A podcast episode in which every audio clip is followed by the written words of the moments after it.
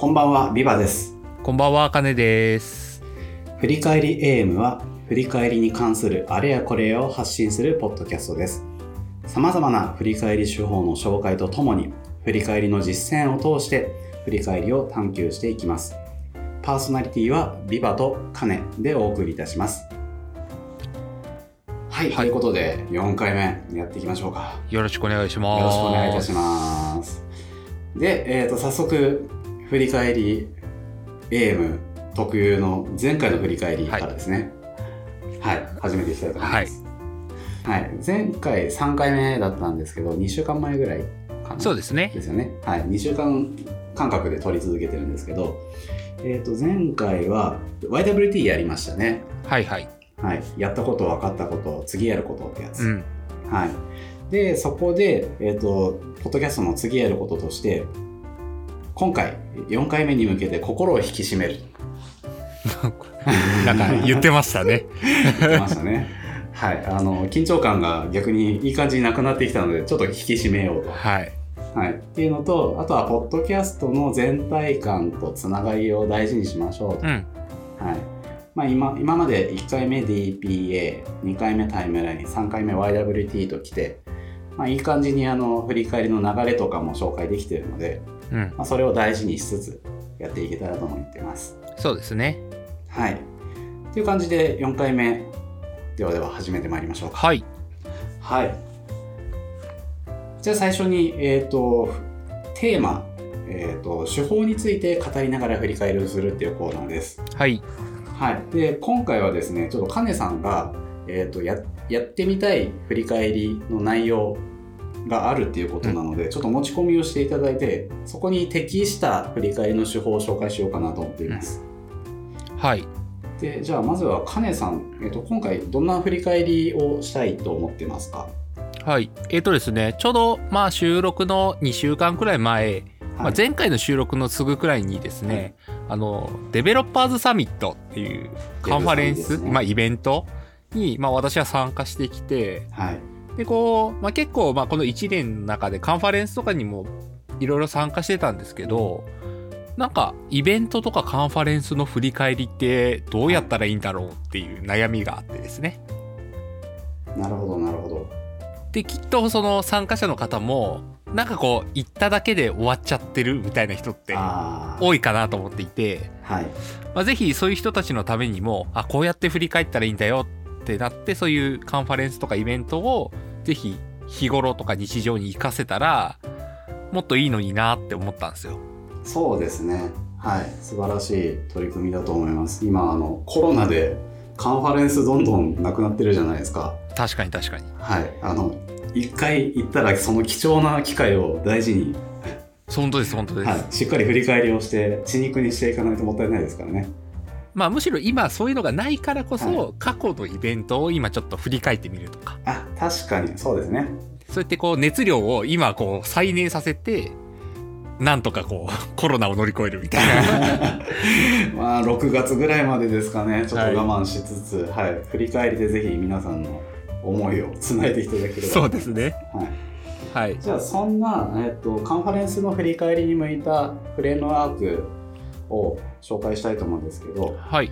えっと、ちょっと2つ紹介しようと思っています。ほうほうほう。えっと、まず1つは、えっと、ファンダンラーンというやり方はい。と、あともう1つがですね、フラクタルっていうフレームワークを紹介したいと思っています。おーえっと、まず最初にファンダンラーン。はい。こちらはすごく簡単です。えっとうん英語でファンと、あとダンとラーン。うんの3つを質問することによって、えーとまあ、どんなことが楽しかったですかとか、えー、と done っていうのはあの do の過去完了形の done ですね。どんなことできましたか、どんなことを達成しましたか成し遂げましたかとか。うん。であとは learn はこれは、えー、と学びの learn ですね、うんうん。えー、とどんなことを学びましたかとかどんな教訓を得られましたかみたいな。ってはい。いうのを、えー、と深掘ることによってでそれで自分で何かしらの持ち帰り事項を決めるっていう振り返りの手法です。ほうほうほうほう。で、えっ、と、まあ、ファンダンラン、この後やっていくんですけれども、もう一つあってですね、えっ、と、カンファレンスって、いろんなセッションいっぱいあるじゃないですか。はい。ちなみにデブサミでどれぐらいセッション出ました？えっ、と、そうですね、それでも10個くらい めっちゃはなんか出てますね。聞いたような気がします。なるほどなるほど。まあってなるとあの全部のセッションを一緒くたに振り返ってしまうのって結構難しいんですよ。うんうんうん確かになので、えー、とそれをやるためのフレームワークとしてフラクタルっていうのを私が提唱しています。ほうほうほうこれ何かっていうと,、えー、とフラクタルってあのなんて言えばいいんでしょうねあの三三角がいっぱいいっぱい並んででっかい三角になっていくみたいな。画像検索していただくとイメージつつかめると思うんですけど、はいはい。はい幾何学的模様のフラクタルですね。そうですねそうですね、はい、で、えっと、どんなもんどんなイメージかっていうとあのイベントであればセッションごとに振り返りをしてうん。であとは1日ごと。イベントってあのふ2日間3日間続く場合がありますよね。ああありますね。なのでセッションごとに小さな振り返りをしてであとはあのイベントごとに振り返りえっとイベントの1日ごとに振り返りをして、で最後にイベント全体通してどうだったかみたいなはいはいはいちょっとずつちょっとずつあの大きさを変えながら振り返りをしていくっていうのがフラクタルっていう手法です。うんうんうんで今回はその2つを組み合わせて、えー、とやっていこうかなと思っています。ほうほうほうで、えー、とどんな風にやるかっていうと、まあ、あの何のセッション出ましたっていうのってきっと思い出さないとなかなか出てこないと思うので、はい。まあ、まずはそのどんなイベントがありましたかっていうのを聞いてみてでその中からそうですね、まあ、時間的に2つぐらいですかね。あの、うん特に思い出深いセッションをファンダンランで振り返っていってうん。で最後に1日の総括デブサミどうだったみたいな振り返りをしていこうかなと思います。はいはいはい。でそんな感じでいきたいと思います。うんちなみにあの今の説明ファンダンランとフラクタルについて、えっと、カネさんの方から気になった点ってありますか？そうですね。そのフラクタルはい。の中にファンダンランがあるみたいなイメージで合ってますか？そうですそうです、うんうんうん。フラクタルってああくまで振り返りのあの型フラフレームワークでしかないんですね。なのでフラクタルの中に、えー、と私があのこの前言ったスクラムギャザリングみたいなイベイベントだとフラクタルのフレームワークの中に YWT も入れてますし、えー、とファンダンラもやってますし、うん。みたいな感じでいろんなふ振り返りの手法を混ぜ込みながらやってます。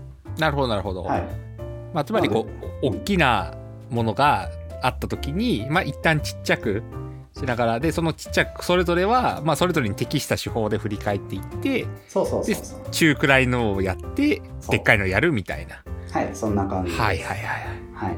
なので、まあ、いろんな手法を知っておくと、自分で振り返りするときにも、あの、飽きずにやれるので、はいうんうんはい。あの、まあ、いいろんな手法を試すいい機会だと思ってやっていただければいいかうんなとはい。そうですねまあ、今回は、えっ、と、ファンダンランオンリーでやっていきますね。はいはい。で、私実は、あの、デブサビ今回参加できなかったので、はいはいえっ、と、カネさんにひたすら話してもらいつつ、私が引き出し役みたいな感じでいきたいと思います。はいそれでいきましょう、で、じゃあですね、最初にデブサミ、えっ、と、2月のいつでしたっけ？10 1314ですね13に2日間だったのか。はいちなみにカネさんは2日間参加。2日とも参加してますお、なるほど。じゃあ、えっ、と、どうしようかな。2日間の中でどんなセッション出ましたかっていうのを、まあ、思い出せる限りででいいです。ざっくりと話してもらっていいですか？はいそうですねまあ、まずなんか一番特徴的なところとして、はいあの私はその登壇側もやってるんですね。はいはいはい。あの転職透明化ラボっていうはいコミュニティで一つセッションがあったのでまずそれは印象に残ってるんですよ。そうですね。それを外さないでいきましょう。はい、はい。っていうのはまあ一つ印象に残ってますと。で、はい他にはえっ、とあこれ1日目2日目一旦バラバラに思い出してってもいいですかね。あはい。あの、もう思いつく限り言っていただければいいです。順番はどうでもいいです。はいはいはい。えっ、とそうですねあのクリエーションラインさんがやってた Joy, Inc.の話聞きた。と、そうですね。それはありました。はい。えっ、と、あとは、えっ、と、あれですね、あの、ノートっていうサービス、 Piece of Cake の方がやってるノートの、なんか開発の話を聞いたのと。あとは、あれですね、星野リゾートさんの話。あなんかあのもう3時間枠ぐらいで全部聞きたいんですけど。星野リゾート。はいはい。星野リゾートさんの話と、あとそうですね、えっ、と、聞いたのが、あ、で、あとあれですね、チームジャーニーの話ですね。石谷さんの。新刊ですね。はい、はい。この話を聞いて、あとはそうですね、まあ、あとあれですね、あの、弊社からはい。あの登壇してる人がいたので、はい。そその弊社の登壇の、あの、まあ、ウル株式会社ウルルから出たところのセッションっていうのは印象に残ってますね。なるほどなるほで、あとは、そうですね、あの、印象に残ってるのは、港川さんが出ていどた、はい。あのダイバーシティを考えるみたいなところで、まあ、なんか IT 業界の多様性に関するセッションであって、それも印,、はい。印象的でしたね。うんうんうんなんか思い出せるのはそんな感じですかね。はいわかりました。えっ、とちなみに、えーとはい。セッション以外で印象深かったことってありますか？あー、そうですね。あ、それで言うと、懇親会っていうのがあったんですよ。あ何日目？の、2日目に2日目。懇はい、親会があって、あ、まあ、あの、デブサミ公式の懇親会があって、はい。で、その場で、あの、LT をする機会をいただけて、はい、ああおーはい。あの、大きな舞台で LT をしてきました。お素晴らしいです、はい。なるほどじゃあそれぐらいですかねえっ、そと1234566 6個セッション聞いてきてはい。で、えー、と登壇1つしてあと LT してっていう、まあ、計8つ出てきましたねはい。じゃあこの中で私全部聞きたいんですけどと 特にあの思い出したい振り返りたいなっていうのをちょっと2つにしましょうかはいはいはい。どれがいいですか？そうですね。まあ、やっぱ一個は自分の登壇したっていうところは、ちょっと、ちゃんと振り返っておきたいなって思ってます。えっ、と転職透明化の方ですよねそうです。そはいっちですわかりま。したそれですねそっちしっかり振り返りたいなと。で、そうですね。もう一個で言うと、まああれですね、ジョイインクの話はちょっと振り返りたいんですよはいなるね。ほど。なんかすごい印象に残ってて。はい。いいですね。私もあのツイッターでトレトレンドを追ってるぐらいはしてたんですけれども、はい。聞きたかったなっていう。はい。聞かせてください。はい。じゃあ、えっと、この転職透明化ラボの登登壇した話とジョインクのセッションの話を振り返りを、まあ、簡単にそうですね。うんと一つ8分ずつぐらいにしましょうかはいはいはい。こうしてでその後にまあ全デブサミ全体としてどうだったかなみたいな振り返りをしましょううんうんうん。じゃあ先にどっちやります？そうですね。先に登壇の方からいきましょうか。はいじゃあ登壇の方からいきましょうで、はいえっと、振り返りをする時の観点としてははい。えー、とファン、ダン、ランどこから出していただいても構わないですし、えー、と混じるものもあってもいいですこれファンとかダンだなみたいな、うんうんうんうんうん。っていうので自分がやったこととか楽しかったなみたいなのをちょっとポツポツと語っていただけまずは思い出せる限り語ってみましょうか話していくうちにきっとなんか連鎖して出てくるはずなのではいはいはい。はいじゃあどうでした？登壇してそうですね。まあ、まずはダーンとしては、はいまあ、しっかりと、あの、まあ、私はモデレーターだったんですけど、はいはい、まあ、モデレーター業できたなっていうダーンがありモます。デレーターはいはい。そうですね。で、えっ、と、まあ、ファンとしては、はい。あの、やっぱいろんな人が聞き聞いてくれて、うーん。あの、いっぱい人が来てくれたっていうのは、まあ、なんか楽しいというか、そう。良かったなって思ってます。満員でした？満員までは行ってないですけど、まあでもほ結構ほぼほぼ埋まってたかなってまあ感じですね。すごいですね。はい。はい。はい。っていうのがありました。うん。で、そうですね。あとこう、まあ会場の反応とかツイッターの反応はすごい嬉しかったので、それもファンですあーいいね。ですねはい。そういうファンがあって、はいはい。なんか学びってありましたかね？そうですね。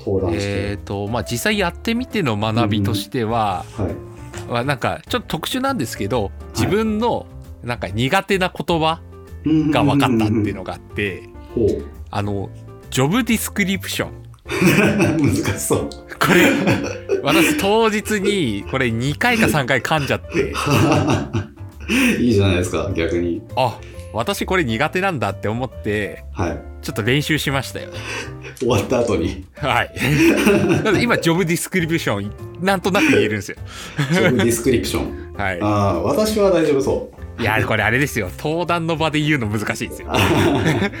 緊張してるとね。はい。なかなか出ない言葉だってことにい気がついやいいね。はい。あなるほど。そういう苦手な言葉あるんだなとか。なるほど。はいはいはそうですね。なのでまあ学びとしてはなんかよく出てくるワードとかい。はなんか練習しとくのはありだなって思ってあ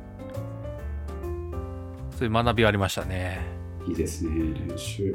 はい他なんかあります？そうですねまあ、詰まったら私からいろいろ聞き出していきますので。あとまあ学びとしては、まあそのせさっき、ま、結構人が来たって言ってるんですけども、まあそういう採用とか転職とかに興味ある人ってすごいまだまだいっぱいいるんだなとうん。いうところが分かったっていうのがあるのでいい学びでしたね。まあ、それ今ちょっと聞いてみたいのが、まだまだとか、えっ、とど、何かと比較してた気がするんですけど、何と比較してでしょう、あえっとまあその関心のある人って少ないのかなっていうなんか元々の印象があったんですよね。うん、あ、そうだったんですね。その採用のことを気にしてる人たちって、うん。そんなにいっぱいいんのかなみたいな。でもおこんなにいっぱいいるんだみたいな。はい、じゃあ他そうですね、なんかあります？えっ、と、ダダンがまだモデレーターやったしか出てきてないんですけど、うーん。なんか、そう成し遂げたぜってあります？ああ成し遂げた。あまあでもなんか結局トータルでなんか全体としてしっかりはい。いい回になったなっていうのがどありますね。何何どうどういう目線でいい回だったんでしょう？ああまあさっきも言ったんですけど反応が良かったなであるとか、まあ、そもそも参加者がいっぱい来てくれたなっていうところうんは、はいはい、まあ事前準備も含めてまあ良かったかなって思いますね。な。るほど。ね。あいいですね。じゃあちょっと聞いてみたいのが、はい。えっ、と、まあ、事前準備の中で一番苦労したところとか、まあ、そこから学びにつなげられそうなところってあります？ああそうですね、はいやっぱ苦労したこととしては、はい。まあ大きな舞台だっていうのがあったので、うんはい、結構やっぱなんか普段やったことがないことが多いなって思っていてうんはい雰囲気がわからないであるとかはい。どんな人が来るんだろうっていうのもちょっと想像しづらかったっていうのがあって。ドキドキですよね。はい。まあなのでなんかそこの部分に関しては、まあ、学びとしてはあこういうイベントをするとこういう人が来るんだみたいなはいはいはい。なんか学びはあったかなと思ってます。おなんか次のデブサミにつなげられそうな感じですねそうですね。私も登壇してみたいな。毎回プロポーザルは出してるんですよね。はいはいはい。はい、はい、来年に期待です。そうですね。うんと、じゃあ、他の観点でいくと、えっ、と、まあ、このデブサミのセッション登壇を通して、最高に楽しかった瞬間ってどこですか？俺一番、い今ここですごい楽しいみたいなはいはい瞬間ってありました。そうですね。でもやっぱこうみんなの前で話してる時は楽しかったですね。うん。やっぱこうなんでしょう。あなんか多分目立ちたがり屋もあると思うのではいはいはい。ああ私はここにいるぞみたいになったっていう。そうですね。やっぱそういう楽しさは自分はそういうの好きなんだなっていうのは思いましたね。あいいですね。なんか好きっていうのが自覚できるっていうのがすごいいいうんなと思いました。自分これ好きなんだなって。うんうんうん。うんそうですね。まあ割とバランスよくファンダーナーいろいろと出していただいたんですけれども、はい逆えー、と逆の話もしてみます。ほうほう楽しくなかったなとか、うんなんか辛かったなみたいなのってあります？いわゆるファンダンランじゃないやつ。ああなるほど、まあ、楽しくなかったなーっていうと、そうですねやっぱなんかさっき言った準備の時とかははい不安とか、はい。なんかいろいろ気をもむことは多くて、うんちょっと大変だなとは思ってましたね。えーなんかあとはできなかったやりたかったけどできなかったんだよなとかそういうのってありますかね？ああなるほどそうですねまあ、やっぱこうモデレーターをしていてはい。まだまだううまく触れてないとこあったなっていううん。ちょっとした後悔みたいなのはありますね。どうい例えばどういったところでしょう？ここうまくいかなかったなみたいなのを具体化すると。なんか結構こうパネラーの人たちにフォローしてもらったとこあったなと思っていて、うーん。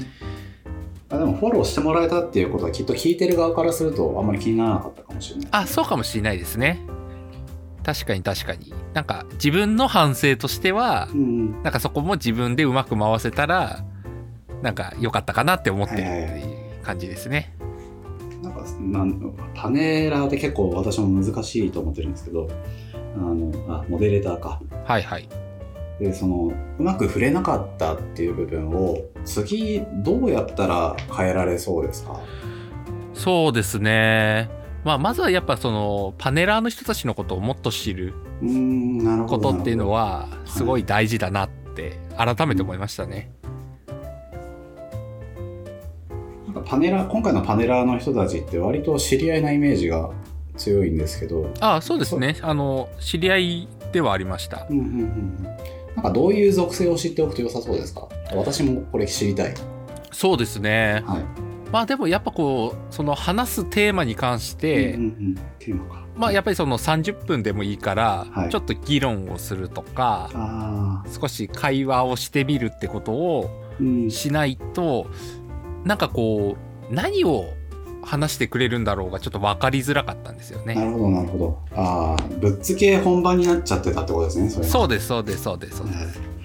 ある種それはそれで面白いんだけどっていう難しい部分ですねまあそうですね、うん。まあ、特に結構意識してたのが、はい。その参加者の人に有益な情報を持って帰ってもらおうっていうのはうん。すごい意識してたので、はいはい。なのでこうちょっとそこの部分で言うともう少しある程度規定路線を作ってもよかったのかなっていう、はい。あなるほどな。いや参考になります。私も結構モデレーターやることが多いのでやっとかないとなって思いました、であとはそうですねまあそろそろ残り1分ぐらいなんですけどはい。えっ、ともしまあここの7分ぐらいで話していただいた内容の中で次回次回じゃないなあの過去のカネさんに戻れるとしたら何を伝えたいですか？はいはいはい。そうですね。過去の自分に何を伝えたいですか？この自分に。うーんあまあでもやっぱりさっき言った準備のところで準備はいもう少し例えば言葉の練習をするであるとか、うんはいなそういったあたりっていうのはできたことかなって思ってます。はいはいはいなるほどじゃあそこら辺はきっと来,、まあ、来年に生かされるとでそうですね。はい、いいですね。という感じで、はい、えっ、と、7、8分ぐらい軽くはいはい振り返りしました。うんこんな感じですが、まあ、一旦感想を聞いてみようと思うんですけど、いかがでした？そうですね。うんなんかまあ後半の方で無理やり辛かったこととか言ってた部分あったと思うんですけど、なんかその前まではすごく気楽に出せたなっていう感覚があります。なるほど。じゃあ、後半は逆に辛かったってことですね。まあなんか絞り出した感があるというか、はいはい。まあ、うん、確かに前半出すよりはちょっとなんか若干ネガティブにはなったかなとは思ってはいます。うんうんうんうんはい、まあそこはあえて振っちゃった部分もあるのですみませんでした。はい、あの次次のファンダーナはそういうの聞かないようにしますね。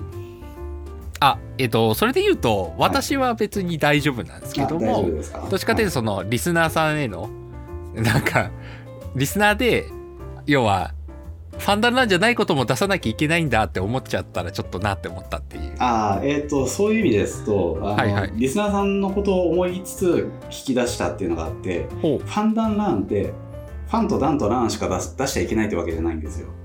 あそうなんですね。はい。まあ、あの、そこに分類してみようっていうのが趣旨ではあるんですけど、はい。この手法ってすごい緩い手法で、もうあのファンの定義もダンの定義もランの定義も自分たちでしてねっていう手法なんですね。うんうんうん。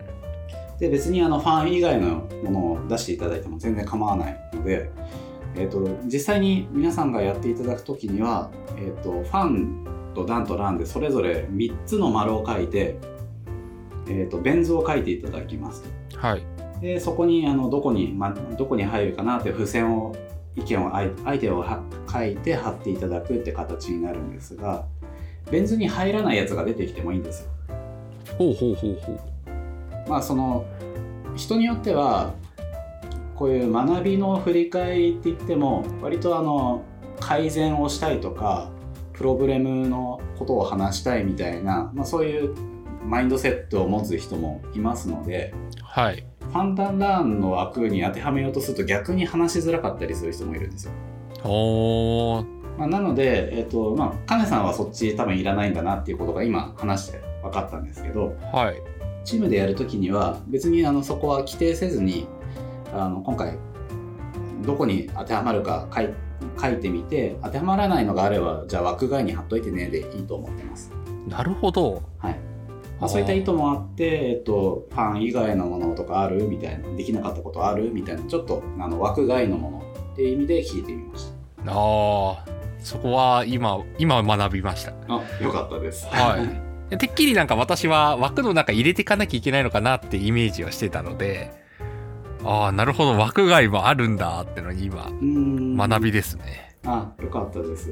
うんまあ、なので振り返りの手法って、まあ、ファンダンランだけではないんですけれどもあの型に当てはまる必要はないんですよ。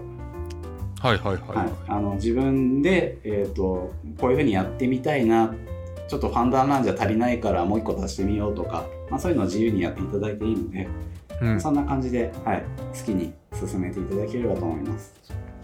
確かにはい、はい、じゃあ次はですね、えっと、クリエーションラインさんのジョインクの話。いや私もぜひ聞かせていただきたいのでいろいろと、はい、ファンのこととかダンのこととかランのこととかランがいっぱい出そうですけど、はいはいはい。はい、ぜひ聞かせてください。はい。まあまずはダンとしてはそのジョイインクの話のセッションを聞いたっていうダンがあります。はい。まあそれがまあダンですね、はい。でそうですね。まあファンとしては、まあその登壇者の、えー安田さんはクリエーションラインの代表の方なんですけど、なんかその代表の方が生き生きと話しているっていうのなんか聞けてーはい。なんか楽しかったっていう。う、ーんあなんか本当にいい会社なんだなっていうのを肌で感じれたそうですね。はい。っていうファンがありましたね、はいはいなんかその場がすごく楽しかった。うん。っていうのはあります、はい。でそうですね、まあ、あとやっぱ登壇もすごく上手ではい。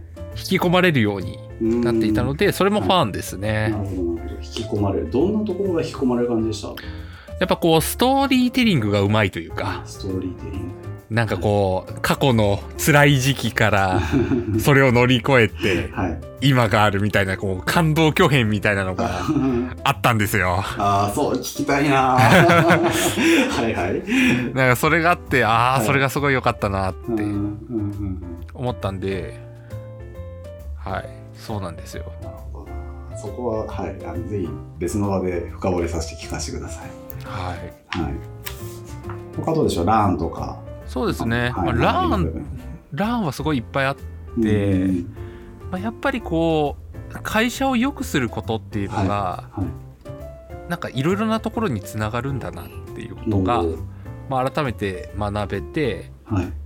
でその実際セッションの中でもあったのが会社のエンゲージメント社員のエンゲージメントかを上げると業績も上がったっていう話があってああやっぱりこう人たちが生き生きとすると成果って出るんだ。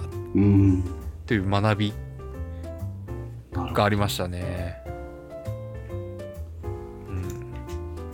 うん。会社をいろ会社を良くするといいろいろつながってくるって言ってたんですけど、はい。もうちょっと私も気になるので聞いてみて。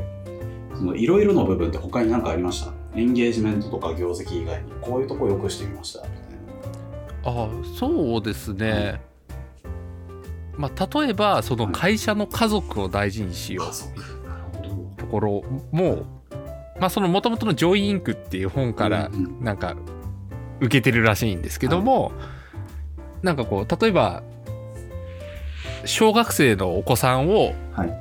学校帰りに会社に呼んでお。なんか一緒になんか勉強できるようにしたりであるとかはいはいはいはい。あとはあれですねホームファミリーデーかああやってたな。みたいなのを開催してもう家族ぐるみで会社をなんか好きになってもらおうみたいな、そういう取り組みは素敵だなって。いやいいですね。なんか、ま、真似したいけどなかなか真似できない部分ではありますよね。そうですね。ただそのもう今学びとしてもう一個あるのがはいその実際クリエーションラインさんの昔の話があったんですけど昔はい。昔は本当にそういうのが全然ない。ほそれこそまさにそんなことできるのかくらいの状態だったっていう話から始まっていて、うはい。なので意外とどの会社でもやっぱりやり方とかやる気次第でなんかできる可能性は秘めてるんだろうなっていうのを実際見せつけられたって感じがしますなるほね。ど実際にやったんだぞとそうですそうですそうです。ちなみに昔ってどれぐらい昔の話されてました？7年前って言ってました7ね年。前なるほどね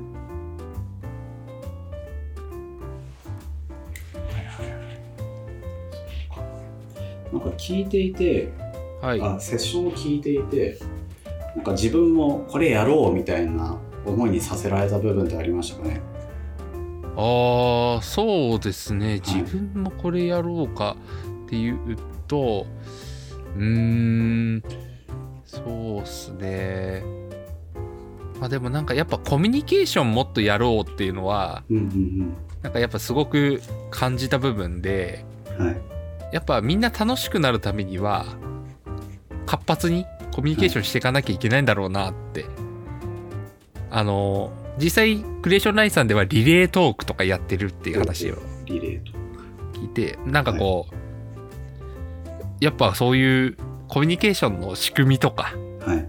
そういうのやっていくのはいいんだろうなって私は感じましたね。なるほど。なんかそこは作れそうですよね。そうですね。小さく始められそうな感じ。うん。私もその「ジョイインク」は読んでいてすごい好きなんですけどはい。えっ、とまあ子供とかいいですよね。それはやりたいなってずっと思ってました。あすみません感想です感じ感じ。はい。そうですね。なんか学び学びというか気づきなんですけど。気づきはいはいなんかその時の話でもライフワークバランスに関してみたいな話があったんですけど、うんうんそもそもワークあこれ別の話か。なんか別のなんかジョイインクの話とはまた別のセッションの話であったんですけど、あいいいいですよ。ちょっと関連してくるのが、はい。今ライフワークバランスって話あるじゃないですか。はい。よく聞く、はい。でもそもそもライフとワークを切り分けないみたいなうん。ことが一番いいんじゃないかみたいな話がはい。なんか別のセッションでもあってはい。でこのジョインクの話の中でもやっぱこう働くことをちゃんと人生にするみたいな感じがあって会社のカルチャーっていうのを日常にしようみたいなのがあなんかすごくいいなって気づけたんですよね。はい。それも私すごい共感できます。いいですよね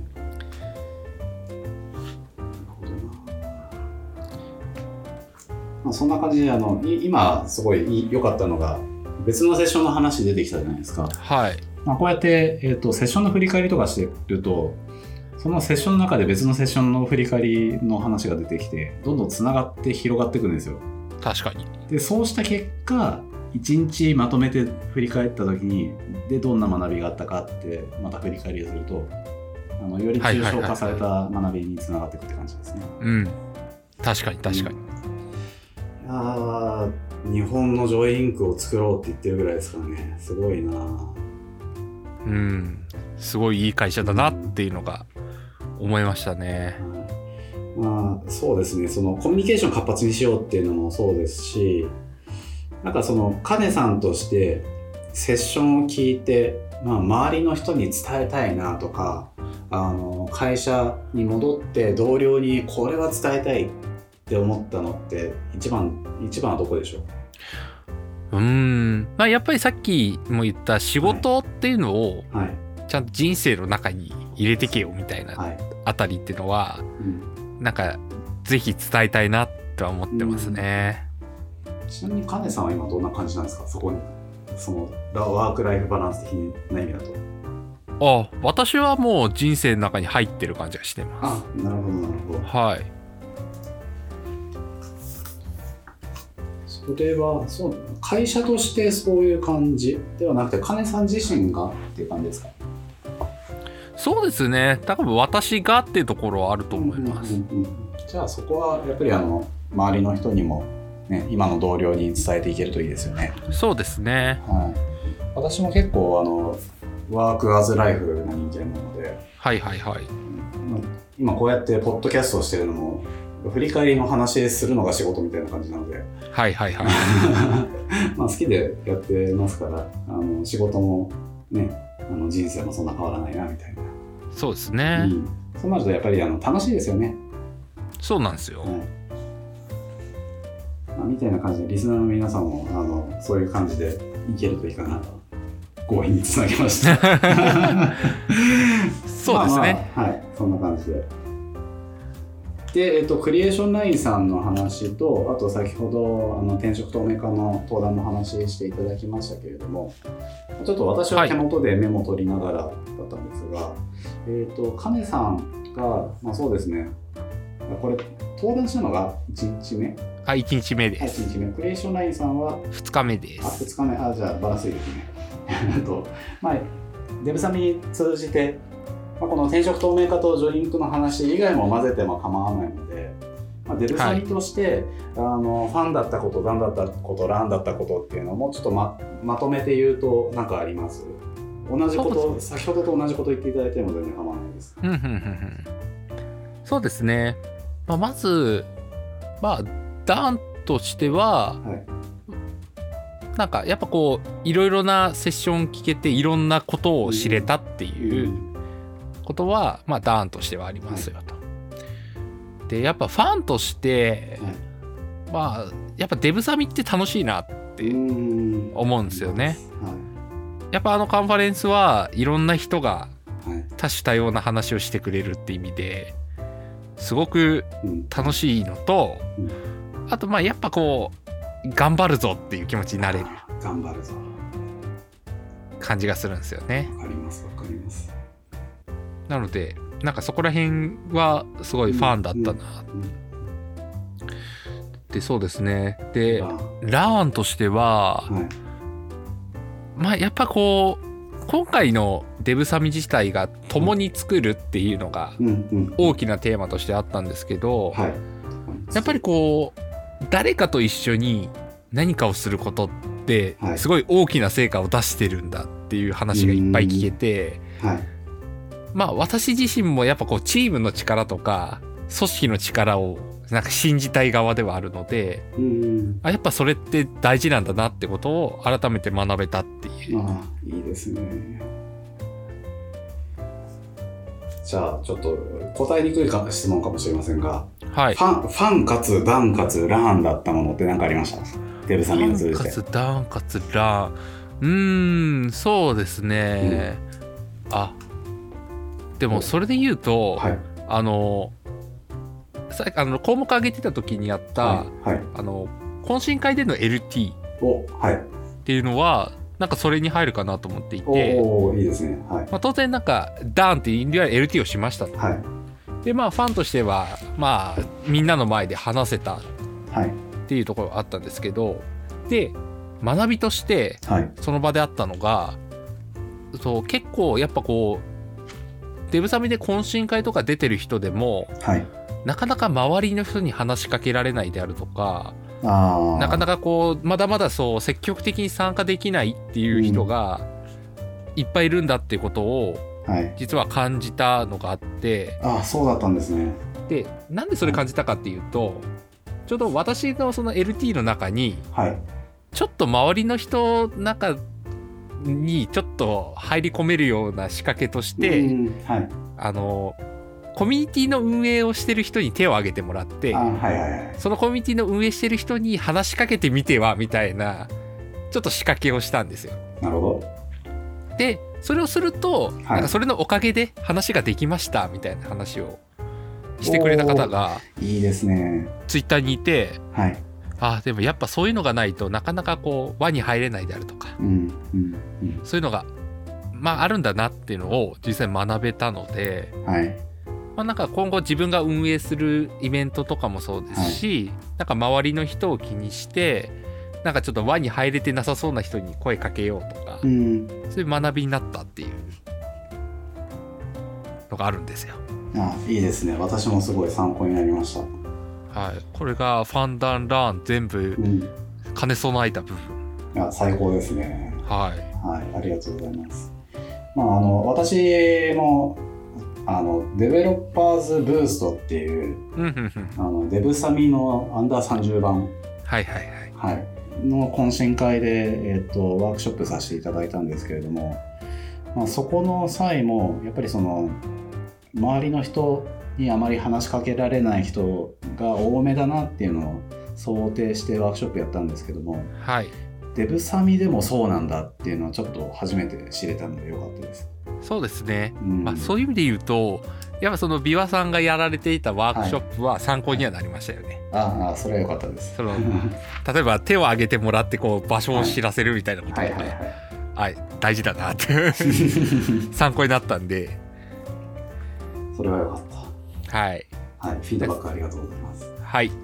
はい、というのがあのファンダンラーンとあとはフラクタルを使った振り返りでした。なるほど。はい、じゃあ感想、まあ、感想はファンダンラーンじゃなくていいです。あのはいはいはい。まあ、やってみてどうでした？全体。うん。はい、やっぱこう振り返るのっていいうんんですよね。あいいですね。なはいちょっと今時間はだいたい2週間くらい、まあ、経ってはいるんですけど、またこうその時の記憶を思い出して、はいはいあなんかこういうことやってみようかなって思えたのとあとやっぱこう楽しかったことを思い出すのってはい、楽しくなるな、あーわかります。聞いてるだけでワクワクしてきますもん。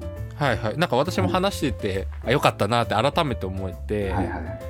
なのでこうその振り返りをすること自体がすごく楽しいなって思えた、まあ、フレームワーク的にもそういうのそのファンを出すっていうところもあったので、はい、なんかすごく楽しくできたなって思いました。そうですね。はい、それはよかった。あのまあプラスで自分でもし使う際にファンダーナーないしフラクタル。はい、こうやこの場で使えそうとか、まあ、こういう風に変えてみると面白そうだなってもしあったら教えてもらえますか？そうですね。まあなんかやっぱこうイベントに行くなり、はい、何か本を読むなりうん。その外からのインプットをうん。社内とかにアウトプットするときにはい、使えるかなって思いましたね。うん。なんかこうどう感じたかをうまく伝えることができるフレームワークだなと思っていて、はいはいはい。なんかそこら辺苦手な人って多いのかなと思ってるんですよね。そうですね。あのーこういったデブサミみたいな大規模なカンファレンスって、まあ、一人で行くこともあるかもしれませんがどちらかというとあの同僚と行ったりっていう機会も多いと思うので、まあ、その行った数人とあと行ってない人みたいな感じで今日やったみ私が行ってない側の人間だったんですけどあの感想戦をしながらあのお互いファンダンラーンで話していくときっとお互いにとってすごくプラスな情報が交換になりそうな気がします。うん。はいまあ、ぜひあのチャレンジしてみてください。はい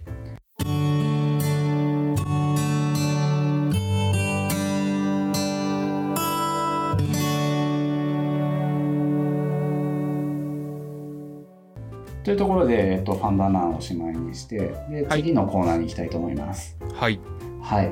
で、次のコーナー、リスナーからのお便りということで、えっ、と、今回もですね、今回もっていうか、いつまで続くのかわからないんですが、スクラムギャザリング東京2020、はいこれもうい1月の初旬ですよ。え っと、2ヶ月、2ヶ月前のやつですけど、いやちょっといっぱいあったからしょうがないじゃないですか。50, 50個ぐらいありましたからね。はいはいまあ、その中でも特に、えーとまあ、解消した方が良さそうだなっていうものの一つで、えー、と声の大きな人にどうやってアプローチすればいいですかっていう質問がありました。で、えー、と声の大きな人っていうのがちょっとあの付箋に書いてあっただけなのでどういうことかなっていうのを想像してみたんですけれどもはい。あの有識者ここの技術についてすごく知ってますみたいな人の発言が振り返りの中でまあすごいパワーを持ってしまってその人が言ったことが全て正しいみたいな状態になっちゃうとか、うんあとはあのそういう人がえこれこれやろうぜって言う言うと他の議論をしていてもあのそこに不和雷動してしまうと。だったりあとは逆にその技術力がないというか、まあ、そういうところに詳しくない人が、まあ、会話に議論に混ざりにくくなってしまうみたいな、うんうんまあ、という悩みがあるのかなっていうふうに思っています。はいそうですね、実際、まあ、ここの話をもうちょっと深掘りしていきたいと思うんですけれどもはい。金さんの現場でそういうのってあります？そうですね。まああんまりうちの現場では少ないなとは思ってはいるんですけど、でもやっぱこうたまにそれこそテックリードの人はいがはいはい言ったことに関しては結構なんかまあある意味で言うと信頼を置いてるなのかもしれませんが、じゃあそれでみたいになりがちではあるんですよね。なるほど。いやー確かにそうだよなーっていうのはあってなかなか難しい問題なんですよこれって。うんうんうんで、えー、と明確な解決策っていうのがパッと、まあ、あの私の方からも出せないんですけれどもはい。いくつかこうすれば、えー、と多少は軽減できたりだとかちょっとは方向性変えられるかなみたいなのがあるのでそれをご紹介したいと思います。はい。ちなみに、えー、と私自身が振り返りをする際にはこういった問題実はあまり起こらないので、うんうんうんまあ、多分そこは、えー、と最初の、えー、と初回にお話しした DPA どんな雰囲気でやるとか、まあ、全員が平等な発言力を持つみたいな聞くかやり方を取るとあの軽減されやすいかなとは思うので、うんまあ最初にあの第1回をこの後に聞いていただけるといいんじゃないかなと思います。確かに。はい、でそれ以外の話をしますとですね、えーっと声の大きな人いわゆる有識者の発言が取られてしまうっていうのはこれはある種致し方ないことなんですけれども、はい。えーっと止めるというかそれで本当にいいのかって間を置く必要はあるんですね。うんうんうん。でそこに疑問を持たないっていうのが問題なんですよ。うんうんうん。でなのでその疑問を呈する役割はある種、えー、とここのリスナーさんあなた方のファシリテーション力だと思ってますあ結構あのファファシリテーターだったりスクラムやられてる方はスクラムマスターとかですねーはい。の方が今その議論してるけど本当にその結論でいいと思ってるって一言投げかけるだけでいいんですねうんうん。別にそのスクラムマスターだったりファシリテーター自体がその結論でいいと思っててもいいんですうん。一旦投げかけてみる考えさせる考えてみるっていうことがすごい大事でうん。で考えてみた結果あうん多分大丈夫ってなるんだったらそれはそれでいいと思うんですただ一泊を置くっていうことによって本当に良かったっけ？もうちょっと考えてみようかってなったりするんですよ、はいはいはい。まあ、なのでそのファシリテーターないしスクラムマスターの方振り返りの中で一回問いかけ直してみる。うん。逆にあのあなたがテックリードリスナーの方がテックリードなのであれば本当にこれでいいかなってみんなに聞いてみるとかですね。うん。はい。まあみたいなのをすると多少えっ、となんでしょうねななぜに立ち戻れるのであの言われるがままみたいな感じではなくなるかなっていうのが1点うんうんでもう一つはですねそうですねあのブレインストーミングみたいな手法を使うと多少良くなるかもしれないとは思っています。うん。はいはいはい。っていうのはあの声の大きい人っていうのが、まあ、声の大きいっていう言い方があれなんですけれどもあの有識者はい。の発言が有識者の発言であるっていうふうに取り出さ取り立たされてしまう、うんあの扱われてしまうことが良くなかったりするんですよ。はいはいはいはい。でその有識者の発言だって分からなければいいんですね。うん。なのでどうするかっていうと付箋に書いてあのブレインストーミングみたいな形でとにかくいっぱいアイデアを書いてみると。でもううん無記名で書いて、あのアイデアの共有ももうホワイトボードにバンって付箋貼り出すだけにします。うん。あの一人一人発言しちゃうとあここれはこの人の意見だって分かっちゃうのではいはいはいはい。発言せずにもう付箋だけを貼り出してみるでその中で良さそうなやつって何かなってドット投票してみるとかですね、んそうすると有識者の発言だっていうことが、まあ、あの薄まった状態でできますので、まあ、プレンあのフラットな意見を、えーとまあ、出してもらってかつ吸収しやすくなるかなと。確かに。なんか、私が聞いたことある振り返りの手法で、はいなんかや闇鍋でしたっけ？あ闇鍋はいリュウジさんがやってたやつですね。はい、それもなんか近いですよね。誰の、そうっていうのを一旦外した状態で、はいなんか考え始められるとか。はい、そうですね。あのまあ紹介えっ、とショーノートには載せておきます。闇鍋っていうのはそのやり方はテーマをいくつかみんなで用意してもらって、でそのテーマを、えっ、とな鍋なんかのボックスに入れますと。うん。でそのボックスからあの無秩序に取り出したテーマをみんなで話し合うって内容なので、まあ、なんか話話がでかい人声の大きい人がこれやろうこれやろうみたいなことは少なくなりますね。はいはいはい。はい。はい、そちらもすごくいいやり方かなと思ってます。そうですね。はい、であとはあの今闇鍋の話があったんですけれどももう一つ、はいその人最後のやり方としてあるかなって思ってるのは時間をちゃんと区切るっていうことなんですね。時間を区切る。はい、えっ、とアジャイルとかスクラムだとタイムボックスって呼ばれたりするんですけどはい。この議論を話すのは何分,、ま、何分間だけにしようと。はいはい。っていうふうに時間を明確に区切ってでそこの中で話をするとあの有識者の意見よりも、まあ、チーム全体の意見を取り入れようっていうふうに心が働きやすくなります。こへなかなか難しいんですが、えー、とたとどんな感じでやるかっていうとリーンコーヒーっていうやり方、これ何かっていうと,、えー、とショーノートに載せておきますね。えー、とリーンのリーンリーンコーヒーか。リーンコーヒーっていうのは、えっ、とまあ一つのあみんなでどのテーマから話していこうかっていうのを決めていってでそのテーマについて、えー、と時間を決めて例えば10分間話そう。でうん。10分間話した後にこのテーマ続ける？どうする？みたいな議論をするわけですよ。うんうんで、えっと、続けるってなったらじゃあ5分追加ねって言って5分追加でまた議論をして。はい。でその延長も回数が決まってるわけですね。うんうん3回まで延長していいよとか、まあ、そこもチームで決めていいと思ってます、まあみたいな感じで、えっと同じテーマをずっと話し続けるっていうことがなくなるので、まあ、いろんなテーマのことを話せるんですよ、うん。うんうんうんうん。まあ、なので声の大きな人有識者の人がずっと喋り続けてしまうとかあとはまあその話題になってあの有有識者じゃない人が喋れないみたいな状況は多少減らすことができるかなと思います。ほーなるほど。なんか、なんか私はい。の現場でたまにあるのが、はい。今のタイムボックスの話だと、うん。なんか時間がちょっとギリギリ終盤の方になってくるとはい。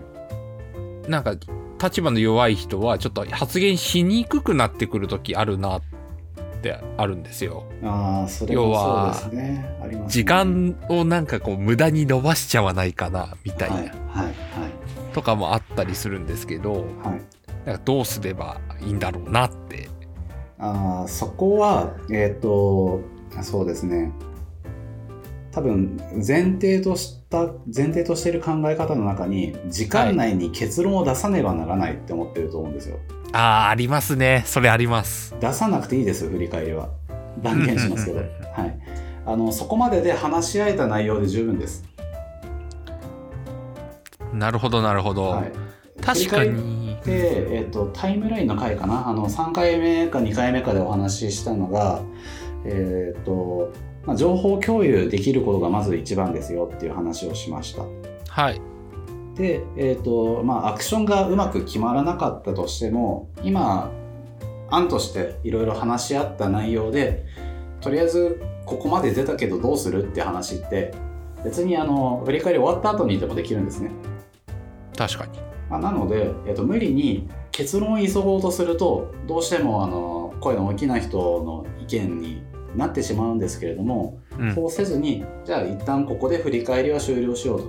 別に結論は急がなくていいから。っていうふうにやっていくとその前提を変えることによってあの声の小さな人有識者じゃない人が喋れなくなっていってしまうっていうのが多分なくなっていくと思います。うーん。なるほどなるほど。そうですね。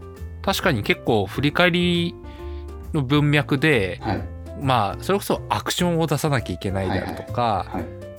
一旦今回で終わりにしなきゃいけないみたいなはいはい。会話って、なんかところどころで聞くなって思っていて、多分そういうなんかなんですかね認識というかはい。あるんでしょうね。そうですね。あの、まあ、何回も何回もやってずっともう4回連続でアクション出なかったとかそれはもうさすがになんとかした方がいいんですけど、確かに。はい。あのまあ、毎週振り返りをやっているのであればそれほど目くじらを立てなくてもいいと思ってます。あのチームとしてコミュニケーションを取れた振り返りの時間でちゃんと話せたっていうこと自体が改善チームの改善に向かっているので、うんうんうん。はいまあ、振り返りを、まあ、そういう場だよ場だっていうことを認識してあのチームみんなで振り返りそのものに、えー、とジョインしていただければそれだけでもいいかなと。うんうんうんうんはいなるほどなるほど。そうですね。まあそういう意味で言うと要は正しいことを言っている人の意見だけで進めようというよりは、みんなで多少間違ってもいいからはい、ちょっと話をしてみようみたいなのをはいちょっと空気として作るといいって感じですね。そうですねそんな感じですね。確かに確かに。うん。まあ、というのが、えー、と声の大きな人にどうやって対応するかみたいなあの結論ではないんですけどいくつかの手法をご紹介しました。はい。そうですね。まあなんか大きな人を抑えるというよりかは、一まあ言えてない人にちょっと配慮するみたいな感じでしたよね。そうですね、はいうんうんまあ、いろんなあのものの組み合わせというか掛け合わせでこういうのが減らせていけるので、まあ、なかなかこれだっていう有効な手法が出しづらいあの質問もあるんですけれども、確かに。まあ、あの今までのラジオの内容だったりあとはそうですねあの私の本を読んでいただいたりだとか記事を読んでいただくことによって少しずつあの変わっていけるとは思うので。うんぜひで、うんぜひですね、少しずつな何かしら取り入れながらやっていってみてください。そうですね。はい。はい。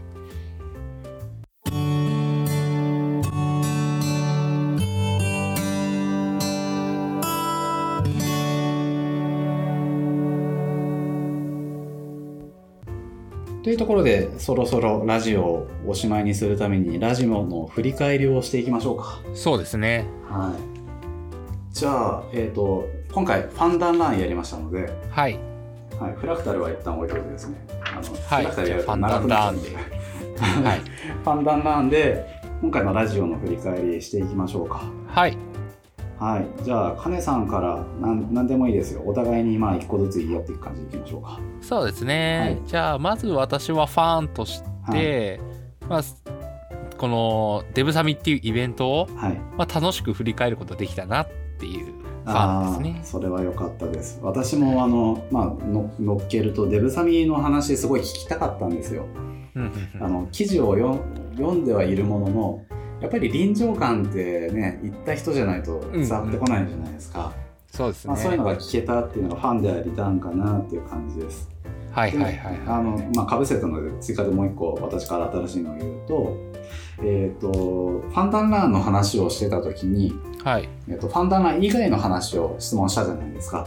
はいはいはい。でそこがあのカネさんからこれちょっと話しづらかったですみたいなフィードバックをもらえたのが個人的に良かったなと思ってます。やっぱりそのフィードバックを、えー、と細かく振り返りの中でちゃんとフィードバックをもらって振り返りの中でちゃんと改善していくっていうことができるときっとすごい楽しい振り返りにできると思うのでまあそれは普段の振り返りの中でも意識していこうかなっていうランです。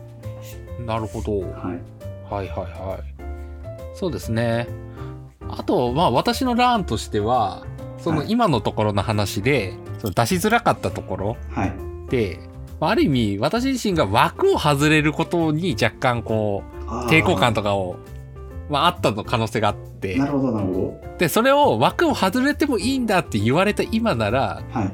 逆に全然出せる可能性があるなって思ったんですよ。ああそういう反応だったんですね。なるほど。なんかそうかなって今こう改めて考えてみるとはい。要はその丸ファファンダンラーンに収めなきゃってうん思っていたっていうところから、あそれやんなくてもいいんだって学びがあったのであなるほどっていうその心理的な。はいはいはいはい。なんかそういうのってききっとなんかある意味フレームワークはい。の呪縛みたいなのがあったのかな。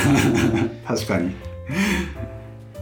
ていう、まあ、学びというか、まあ、自分の心の動きみたいのが分かりましたね。そうですね。まあやっぱり、まあ、そこにつなげちゃうとえっ、とフレームワークとか手法の通りにやらなくちゃいけないんだって思う人非常に多いはい、なっていうのはまあ金さんの話を聞いて改めてやっぱりそうだなっていうのを再認識しましたね。うん。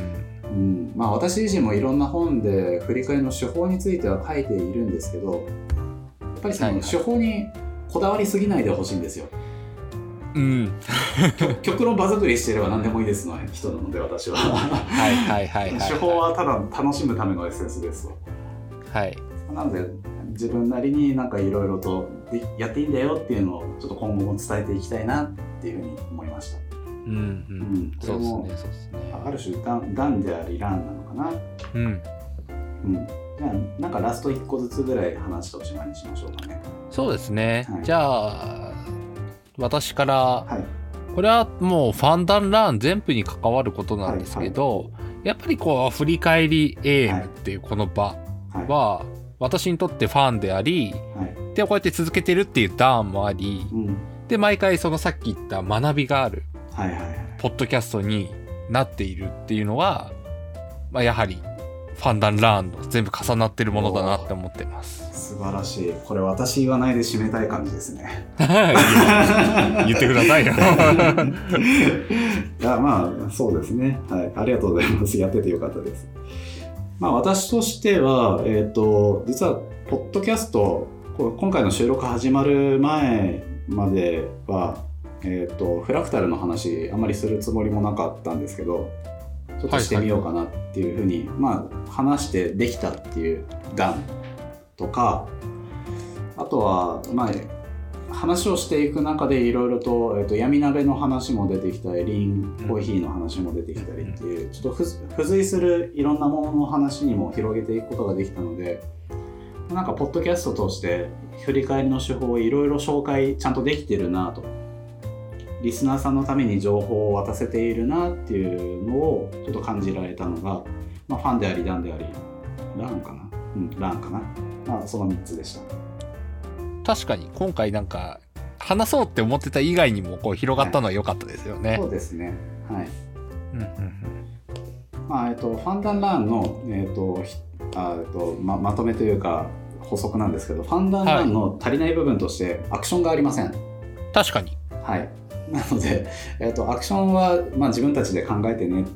アクションアクションのためのあのなんか手法とか取り入れてねってするすると非常にいいので、まあ、ぜひファンダンランで終わらずにネクストアクション考えてみてください。はいはいはい。確かに確かに。我々的には何だろう？そうですね。なんか今の最後のビワさんがおっしゃっていたこの今回紹介しようっていうやつ以外にもうん。ちゃんと目を向ける。あそうですねは続けていきたいですね。はい、なんかまあいろいろ外れてもいいっていう、まあ、我々自身の道ももともと設定していた道から外れてもいいんだっていう意識でやるといいかもしれませんね。そうですね。その方が幅広くはい。い。ろいろなことをリスナーさんにお伝えできるなってはい。思ったんではい。そこは続けてもいいかなって思いましたね。はい。ありがとうございます。じゃあそんなアクションにしましょうか。はい道を外れてもいいんだよっていうのと幅広くやっていきましょうっていうのが、えー、そうですねと5回目以回の以降のアクションとしてやっていきましう。ょう。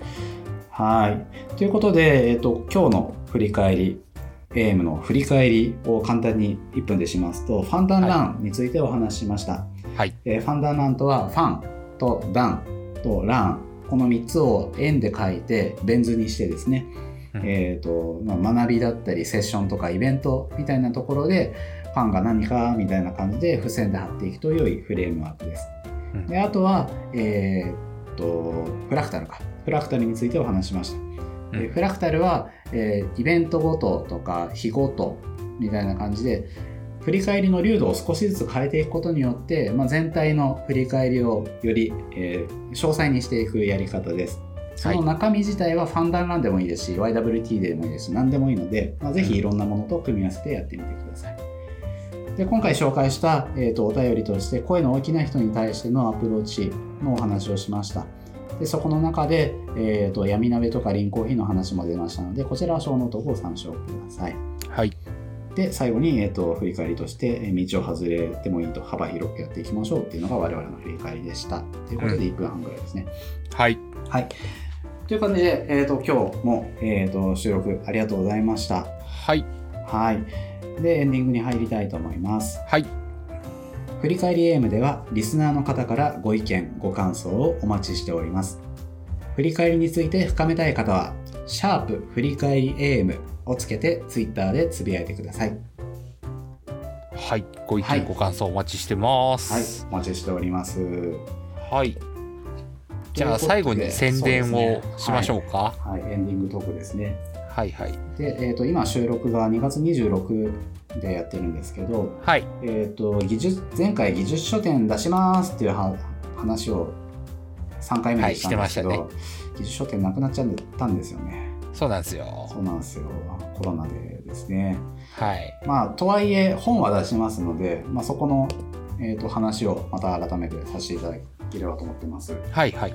で、えー、と私が出すチームビルディング超実践入門っていはい。う本なんですけれども、えー、と188ページで、えー チームビルディングの考え方なぜチームビルディングをするのかとかあとチームって何みたいな話から実際の具体的な手法までですねいろいろ載せてる本になっています。でそのチームビルディングの手法を、えーやっている先駆者だったり、えー、と実際にその手法を作っている人のコラムも載せてますので、まあ、ぜひそういうのもお楽しみにしてき聞くじゃないな、えー、と読んでいただければと思っています。うんうんうんえー、とこちらはですね2月29日にこうちょっとこの放送がいいつになるかは知りませんが2月29日に、えー、と技術書店だった日に、えー、と発売イベントをやりますのでその発売イベント中はオンラインで、えー、と割安で買お買い求めいただくことができます。えっと、通常だとオンラインで買うとあの送料がかかってしまうんですけどあのイベント中は技術書店に来ていただいたのと同等のあの送料なしでお送りしたりだとかあとはセットで買うと1000円引きみたいなのもやってますので、はいはいははい、そちらもぜひ楽しんでいただければと思っています。私の著書 4, 4冊買うと,、えー、と7500円プラス送料7 720円の8000ちょいぐらい本来かかるんですけどそこをはい。7000円でお送りしますっていうセットい。もあります、おお得。はい、イベントだけなのでぜひ、はいはい。はい。お買い求めください。はい。ちなみに私はこの本をもうすでに読ませてもらっていて、あはいあのまあその、なんかレビューとかもしてたんですけど、まあ感想としては非常にこうチームビルディングをする参考になる本だなって思っていて、で、やっぱこうチームビルディングって、こう、なんですかね、ベテランの人だけがやるものじゃないかなって思ってるんですよ。そうですねでちょっといきなりじゃあ今日からあなたがチームリーダーねみたいなことも、なんかよくあるよなと。はい。なんかそういう時にこの本があれば経験が浅くてもなんかできるなっていうのは私は感じたんで、まあ、ぜひですねチームのなんかチーム作らなきゃって思ってる人はうん。ぜひお手に取ってもらいたいなって。はい。